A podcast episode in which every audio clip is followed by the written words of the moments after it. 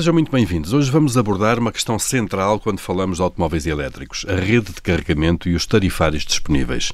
E vamos fazê-lo com Elsa Serra, diretora do ACP Autos. Eu sou o Paulo Ferreira, da equipa das manhãs da Rádio Observador, e este é o Movimento do Futuro, o podcast sobre mobilidade sustentável promovido pelo ACP, o Automóvel Clube Portugal. Bem-vinda de novo, uh, Elsa Serra. Obrigado. Bom, vamos então a este tema dos carregamentos, uh, muito importante, aproveitando também para esclarecer muitas dúvidas uh, que há e desfazer certamente alguns mitos. Antes de mais nada, como é que nós podemos carregar os carros elétricos? Podemos usar uma tomada normal da rede doméstica lá de casa, por exemplo? Podemos usar uma tomada normal da rede lá de casa. Contudo, é um, algo que chamamos a atenção Uh, a tomada, antes de começar a carregar um, um, carro elétrico, deve ser vista por um técnico certificado e verificar se a tomada está em condições. Estamos a falar de carregamentos de alta tensão uh, e, portanto, para bem do automóvel e bem da segurança da casa, apesar de se poder uh, fazê-lo, deve ser vista antes de, de, começar a carregar o carro. Muito bem, e portanto deve-se chamar um técnico ou ter alguém que perceba de, de eletricidade Exato. do assunto e dizer que. Um técnico certificado, não pode ser um curioso, uhum. tem mesmo de ser porque estamos a falar de alta tensão. E às vezes tentamos poupar um bocadinho a chamar o técnico e depois temos, podemos estragar o, o adaptador ou o automóvel ou mesmo a, a, própria habitação. Muito bem. Portanto, havendo, havendo condições, havendo garagem lá em casa uhum. ou sendo possível, de facto, instalar uma uhum. tomada uhum. uh, com um técnico certificado, uh, podemos fazê-lo. Uh, e, portanto, e carregar normalmente o automóvel em casa. Quando passamos para a rede pública, como é que funcionam os carregamentos? Os carregamentos funcionam através de, de um posto de, de, carregamento com, que é ligado ao nosso automóvel através de um cabo que é fornecido quando da, da aquisição da, da viatura e para carregar em qualquer um dos postos em Portugal temos de ter um contrato com um, um SEM, um comercializador de energia.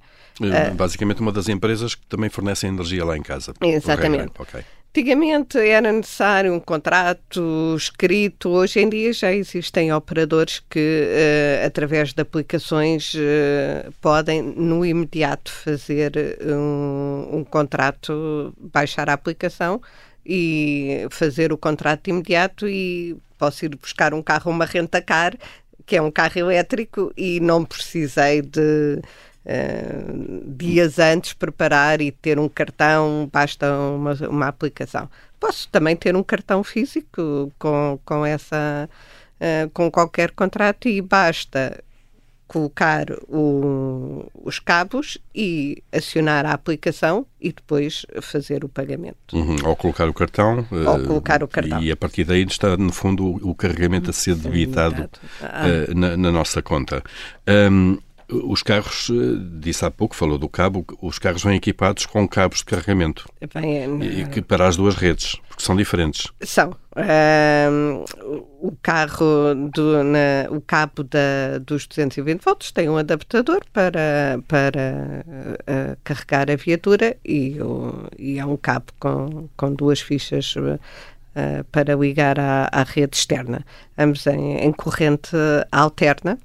Há aqui uma, um, uma diferenciação entre corrente alterna e corrente contínua. Os cabos são, são distintos. Os carros normalmente vêm com corrente alterna. Os de corrente contínua estamos a falar de alta voltagem e normalmente estão disponíveis nos postos, que são nos postos rápidos e ultra rápidos, que não dão para todos os automóveis, mas nos que estão disponíveis uh, poderão também ter essa, essa opção. Uhum. Carregam em menos tempo Uh, é mais caro, certamente. É mais caro. Já vamos olhar para, para os tarifários.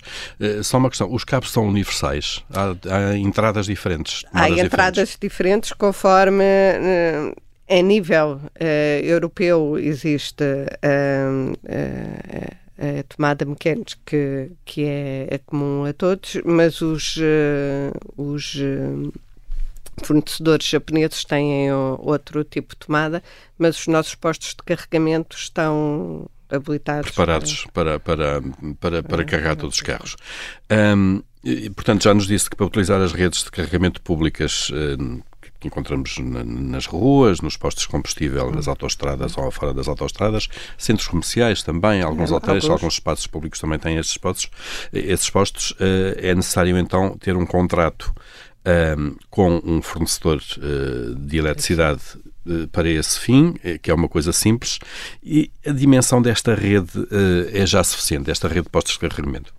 Um, a rede vai crescendo à medida que vai havendo também a procura crescente. Até agora tivemos, temos alguns postos, mas a maior parte dos, uh, dos clientes de carros elétricos até acabam muito por ter uh, carregamentos em casa, fazerem carregamentos em casa, ou nas suas tomadas domésticas, ou porque instalaram wallboxes, carregadores uh, na, nas suas instalações a rede vai crescendo à medida que, que vamos tendo. Temos a rede pública, uh, gerida pela, pela Mobie, e agora estamos a ver um aumento crescente de parques privados uh, de, de, carregamento e que vão aqui aumentando uh, a oferta e espalhando uh, pelo país uh, os postos de uhum. carregamento. Uhum. Portanto, a expectativa é que essa rede, obviamente, vá aumentando Sim, uh, e, e vá sendo tão capilar quanto os postos de combustível, por uhum, exemplo. Uhum. É por aí. Um, e quanto é que custa carregar um carro elétrico? Nós temos um valor médio a, a esse cálculo? Um, bom, uh, primeiro, uh, o mais barato sempre é carregar em casa. Porque pagando. aí temos a tarifa, estamos a pagar a tarifa de, de, de fornecimento de energia claro, em, casa. em casa. Quando chegamos aos postos públicos, temos três tarifas. Uma que é a tarifa do posto, de quanto é que eu pago por utilizar aquele posto uh, e porque pago pelo seguro, a taxa de ativação. Tenho o posto, uh, tenho o custo de eletricidade com quem eu tenho contratado numa aplicação ou, no, ou através de um contrato de SEM e depois tenho as taxas e impostos associados. Hum. O conjunto destes três fatores é que nos fazem uh, ter uh, o preço uh, final, final, de carregamento. Claro. Agora, isto pode variar bastante. Varia com o fornecedor de eletricidade, e isto ah, é comparável, e varia também muito em função dos postos.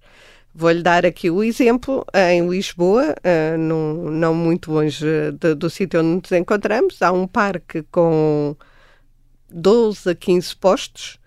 Uh, no outro dia fiz um teste, o ACP, porque tem esta preocupação, tem uma app de, de carregamentos em que Uh, que é a APA ACP Electric, em que as pessoas podem abastecer e podem comparar o preço do posto de, de eletricidade. E naquele parque onde estão 12, 15 postos, num carregamento de 30 minutos para abastecer a mesma uh, quantidade de energia, eu obtive uma diferença de 6 euros em 30 minutos. 6 euros em relação a outros postos? Não, não, entre ah, dois entre, postos, entre, dois entre postos. ter escolhido o posto 3 em vez de ter escolhido o posto 7. Porque eram fornecedores diferentes, diferentes. De, de, eletricidade, de energia. E, portanto... Não, fornecedores diferentes do posto. A eletricidade era a mesma, que era a minha aplicação da, do apto da CP elétrica. Portanto, não é só a, não faz só variar o contrato de energia que eu tenho, mas o posto de, de carregamento que eu utilizo. Então, e o que é que as pessoas devem fazer para encontrar, ter essa aplicação, eventualmente, ou outras? É, o melhor é ter a, é, é esta aplicação em termos de desta funcionalidade, creio que neste momento somos a, a única aplicação que, que tem uh, neste momento mas é antes de irem carregar um carro, verem nesta aplicação, na app da Elétrica ou noutra, ou, ou num, num site onde que também se disponibiliza, fazer a simulação de carregamento. Que é para ir buscar o, o, o, o preço mais, mais barato. Baixo. Claro. Para é... aquela quantidade de energia, porque também posso ter preços de posto diferentes e obter carregamentos diferentes. Estamos a uhum. falar para a mesma quantidade de energia. É muito importante fazer a comparação. É, que é para evitar então pagarmos uh, mais por um carregamento sem, sem necessidade, Exato. basicamente. Um, como é que é feito o cálculo para comparar o custo uh, por 100 km? Nós estamos habituados no consumo dos automóveis, combustão, uhum. a uh, fazer o custo, o consumo aos 100, basicamente, uhum. não é? Uh, como é? Como é que se faz isto para nós compararmos, de facto, o consumo com eletricidade do consumo em combustível tradicional, se quiser? Faz da mesma forma. O, nós, na utilização do, do carro elétrico, temos a, a noção de quanto é que o nosso carro uh, tem de consumo de eficiência energética. Por exemplo, números redondos, uh, se o meu carro, pelo meu estilo de condução, uh, eu tenho um consumo de 20 kWh para fazer 100 km, e se eu consigo carregar a 5 cêntimos para fazer 100 km, eu, quantas redondas gasto 1 euro. Uhum. É? é a mesma coisa. Num combustão, hum, se eu tenho um carro a combustão que gasta 5 litros ao 100, estamos aqui otimistas. Exato. E, Uma condução e, suave, claro. E, o, e, o, e compro o combustível a, a 2 euros, vamos só, só aqui para, para, arredondar. As contas, claro. Uh, eu gasto 10 euros para fazer os mesmos 100 km. E, portanto, é essa comparação que deve ser feita.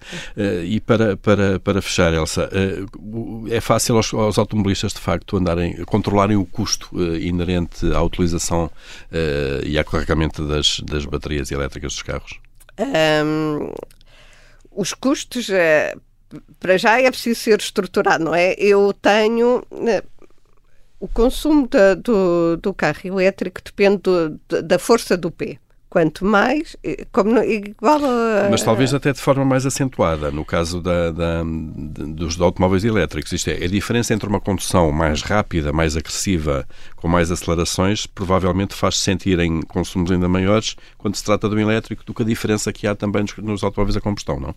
Talvez um pouco, mas a questão é que existe a maior preocupação quem está a conduzir um carro elétrico de ir controlando o consumo do que essa eh, do que o mesmo quando as pessoas têm um carro a combustão. Porque ali é bem visível o ponteiro. Exatamente. que vai quando, quando é no carro a combustão, se nós ligarmos o computador de bordo e repararmos que o nosso carro que fazia 5 litros ao 100 está ali a gastar 18, assustamos porque fizemos uma aceleração uh, súbita. Uhum.